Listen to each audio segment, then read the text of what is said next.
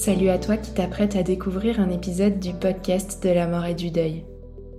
J'espère que ce contenu t'apporte les repères et le soutien dont tu as besoin sur ton chemin.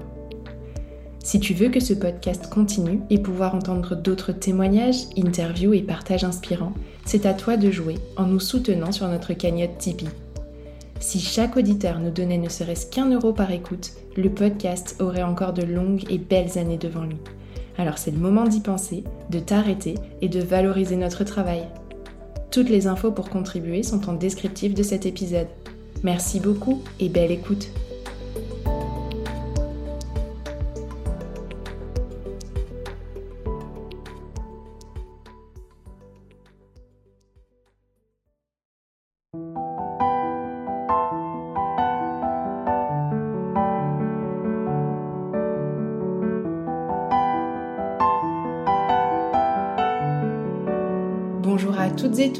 Bienvenue sur le podcast de la mort et du deuil, le podcast qui offre une bulle de réconfort à tous les endeuillés. Je suis Tiffany, accompagnante professionnelle du deuil et je réalise ces épisodes aux côtés d'Elsa, ingénieure du son. Avant de commencer, je vous rappelle que vous pouvez laisser 5 étoiles au podcast sur votre plateforme d'écoute préférée pour lui permettre de gagner en visibilité. Plus vous serez nombreux à l'écouter et plus les sensibilités évolueront. À l'approche du 15 octobre, journée mondiale de sensibilisation au deuil périnatal, nous avons souhaité mettre en lumière ce vécu si particulier dont nous avons encore peu parlé par ici. Le deuil périnatal, c'est le fait de perdre son bébé durant la grossesse ou au cours des semaines suivant l'accouchement. C'est un deuil intime, multiple, mais aussi une effraction de la mort au cœur même de la vie. Un deuil encore trop souvent incompris.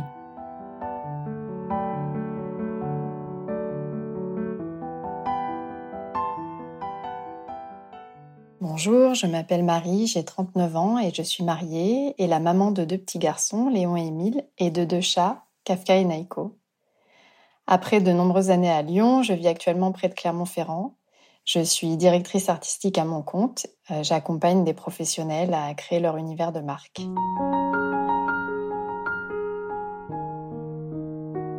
J'ai perdu mon premier fils Léon alors que j'étais enceinte de 20 semaines d'aménorrhée en mars 2018.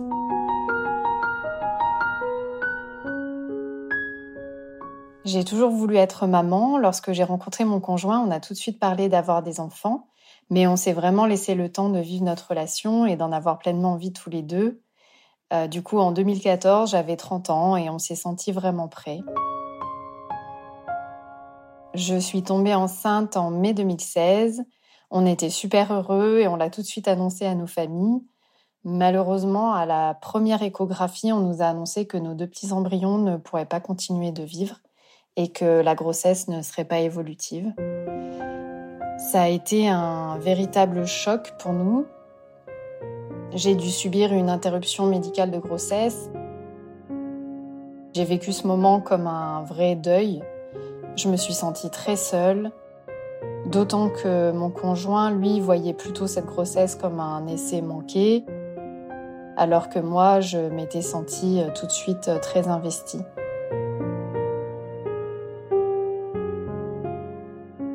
Je suis retombée enceinte en novembre 2017. On était euh, encore euh, super heureux.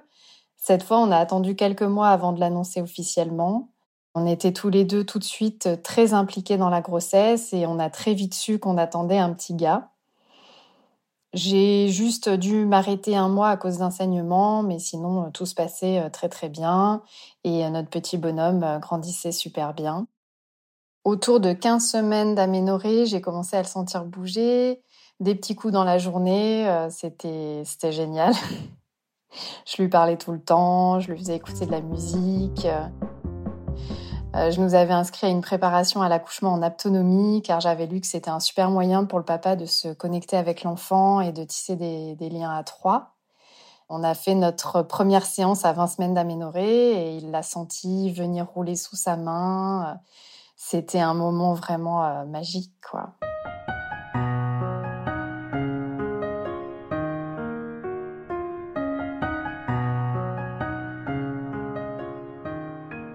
Le 18 mars 2018, un dimanche à 4 heures du matin, j'ai été prise de violentes douleurs au ventre. Je suis allée m'allonger sur le canapé et j'avais tellement mal que je me disais, euh, si c'est ça les contractions, c'est franchement au-delà de tout ce qu'on a pu me raconter.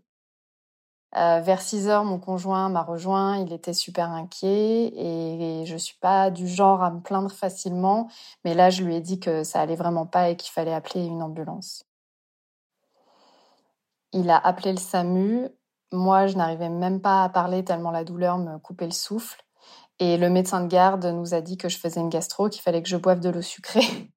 Donc euh, non, je faisais pas du tout une gastro. On a dû appeler plusieurs fois le SAMU, en fait, qui à la fin nous a redirigés vers notre maternité. Et à la maternité, euh, quand on a un petit peu raconté ce qui se passait, ils nous ont dit de venir immédiatement. Euh, mon conjoint m'a transportée avec l'aide d'un voisin parce que je m'évanouissais sans arrêt. Et hum, à la maternité, la gynécologue obstétricienne de garde m'a fait une échographie vaginale et nous a confirmé que notre petit bout allait vraiment super bien. Puis euh, elle a posé une sonde écho euh, abdominale euh, sur moi et là elle a blanchi et elle a compris que je faisais une hémorragie interne.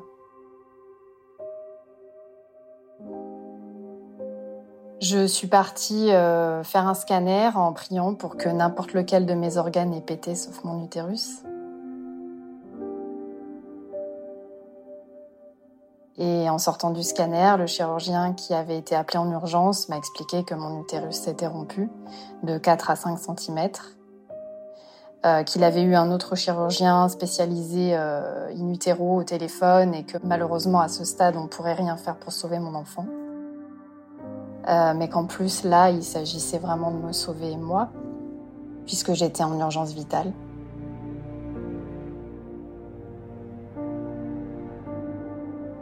Le soir même, la cadre de la maternité est venue me voir. Elle a pris le temps de m'expliquer avec beaucoup de douceur et de clarté euh, tout ce qu'on pouvait faire pour notre enfant. Aller le voir autant de fois qu'on le voulait, récupérer son corps pour l'enterrer, lui donner un prénom, le porter sur un livret de famille. Elle m'a dit, euh, vous devriez aller le voir, il est vraiment très beau. Le soir, euh, j'ai demandé à ce qu'on m'apporte ces petites euh, empreintes euh, et puis la nuit m'a soufflé son prénom. Et le lendemain, j'ai demandé à ce qu'on m'apporte un fauteuil roulant. L'infirmière était un peu décontenancée parce que je sortais d'une césarienne très lourde. Je lui ai dit je me lève et je vais voir mon fils. Et effectivement, il était très très beau. Je n'oublierai jamais cette première image que j'ai de lui, les sages-femmes avaient replié un peu ses jambes, il y avait une main qui était placée sur son cordon. On l'a ensuite euh, revu plusieurs fois, on l'a pris dans nos bras.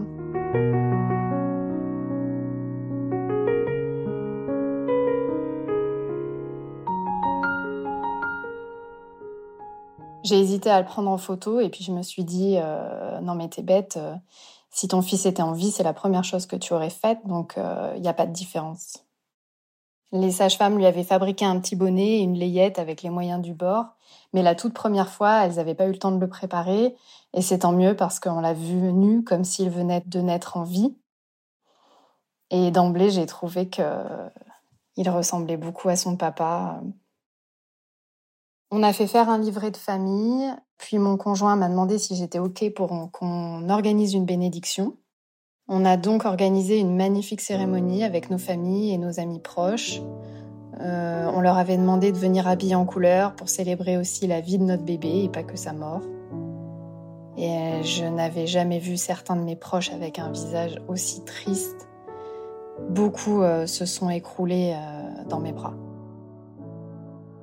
Ça a été très éprouvant pour moi parce que je sortais à peine de l'hôpital. J'avais préparé un texte qui racontait l'histoire de Léon à la manière d'un conte j'ai trouvé la force de le lire euh, en pensant à lui. Le prêtre a été formidable, euh, d'une grande douceur, d'une grande compréhension. Il nous a laissé choisir nos musiques, euh, on a même fait résonner du Oxmo Puccino dans l'église.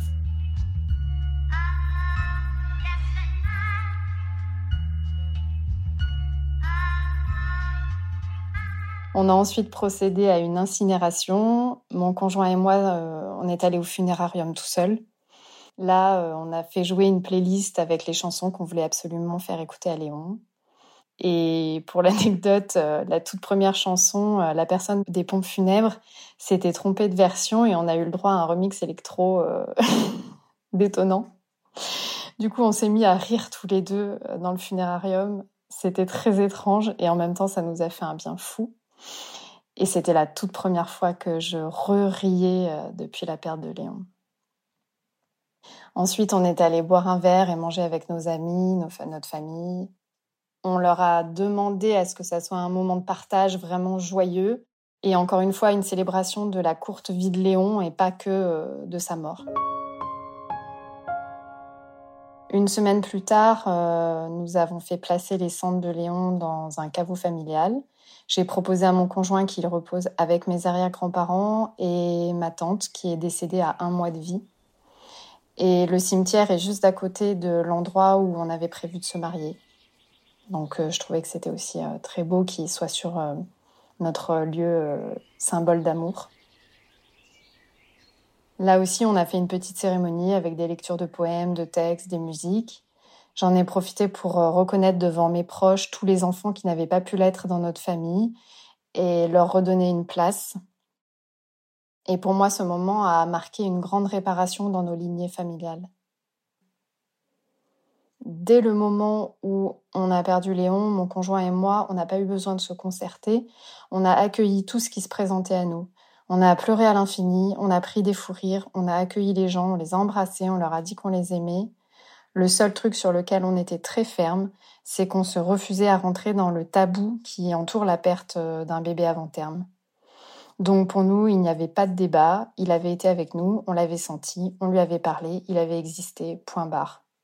Ceux qui ne voulaient pas reconnaître ça ne feraient plus partie de notre sphère intime. Mais au final, la plupart des gens ont été extrêmement bienveillants avec nous. Et on voyait bien qu'en parlant de notre épreuve avec beaucoup de sincérité de naturel, en fait, il n'y avait pas de gêne. Beaucoup se sont mis à nous raconter et me raconter par la suite une épreuve similaire. Et malheureusement, beaucoup n'avaient pas pu ou ne s'étaient pas autorisés à en parler. Donc là aussi, notre écoute, elle a libéré et elle a pensé les plaies d'autres personnes. Alors j'ai appris bien plus tard que mon utérus avait rompu à cause d'un placenta accreta, donc c'est une malformation rare du placenta qui fait qu'il pénètre dans l'utérus. Et dans mon cas, il s'était probablement logé sur une fragilité existante, celle de ma première grossesse qui avait été interrompue médicalement. Mais ça restera toujours une hypothèse et je suis devenue le cas sur des millions. Quand j'ai appris ça, j'ai commencé à me dire et si, euh, nanana, et si, et puis très vite, je me suis souvenu de ce que m'avait dit le gynécologue obstétricien qui me suivait. Plus vite vous comprendrez que vous n'y êtes pour rien, plus vite vous chasserez une potentielle culpabilité, plus vite vous irez mieux. Alors j'ai décidé que la culpabilité, le sentiment d'injustice, la colère s'arrêtaient là. Que je voulais garder de mon fils uniquement les sentiments d'ouverture à la vie, de joie, de connexion aux autres, que j'avais aussi ressenti. Et dans sa mort, euh, il avait su montrer à quel point la vie était pleine de poésie et je ne voulais garder que ça.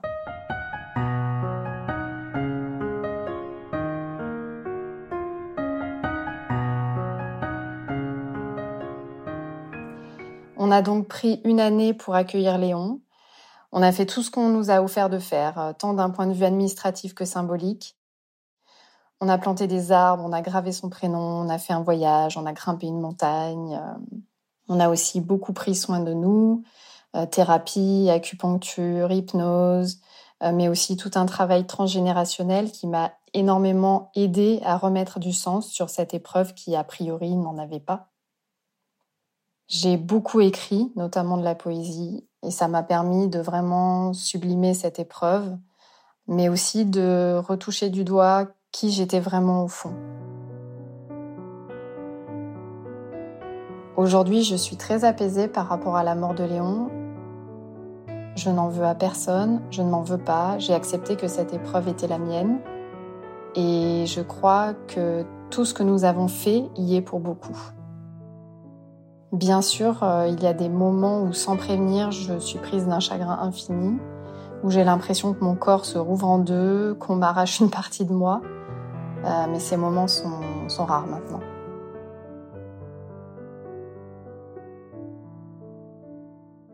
Un an plus tard, après un gros bilan médical et l'aval d'un professeur chef de service, on a réessayé d'avoir un enfant.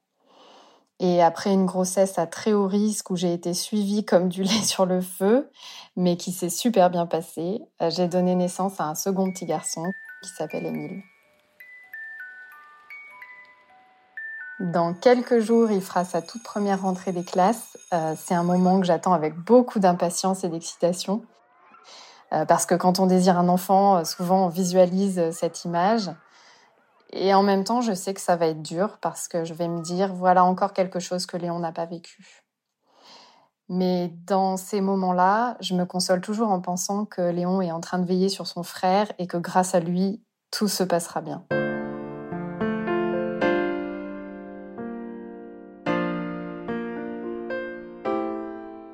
Pour terminer, j'aimerais m'adresser aux parents qui viennent de perdre un bébé. Que vous l'ayez perdu à quelques semaines, au terme de la grossesse ou un peu après la naissance, je tiens à vous dire que votre chagrin est légitime, que d'autres sont passés par là et vous comprennent, et que vous avez pleinement le droit de faire exister votre enfant de quelque manière que ce soit. Ne laissez personne vous dicter votre conduite, vous dire ce que vous devez penser, ressentir, etc. Vous, les parents, vous êtes les personnes qui savent véritablement ce qui est important pour vous et pour votre enfant. Laissez-vous porter par votre instinct, vos tripes, écoutez votre cœur pour prendre vos décisions.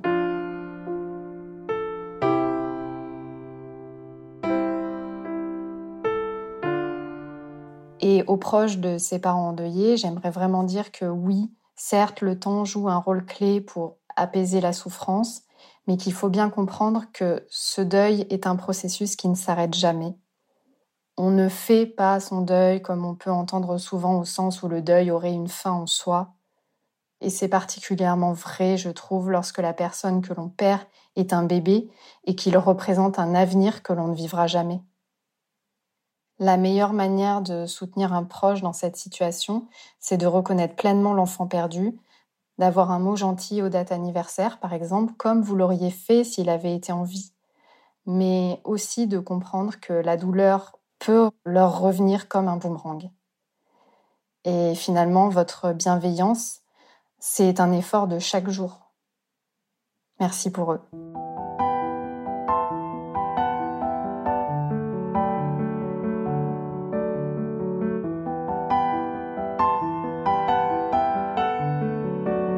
Si cet épisode vous a plu, n'oubliez pas de le dire en laissant 5 étoiles sur votre plateforme d'écoute préférée et un commentaire sur Apple Podcasts.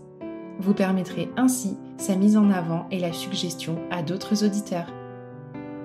Vous pouvez aussi nous aider à financer le matériel, les frais d'hébergement et tout le temps alloué à ce projet en faisant un don sur mon site web www.lesenvolés.com dans l'onglet Le podcast.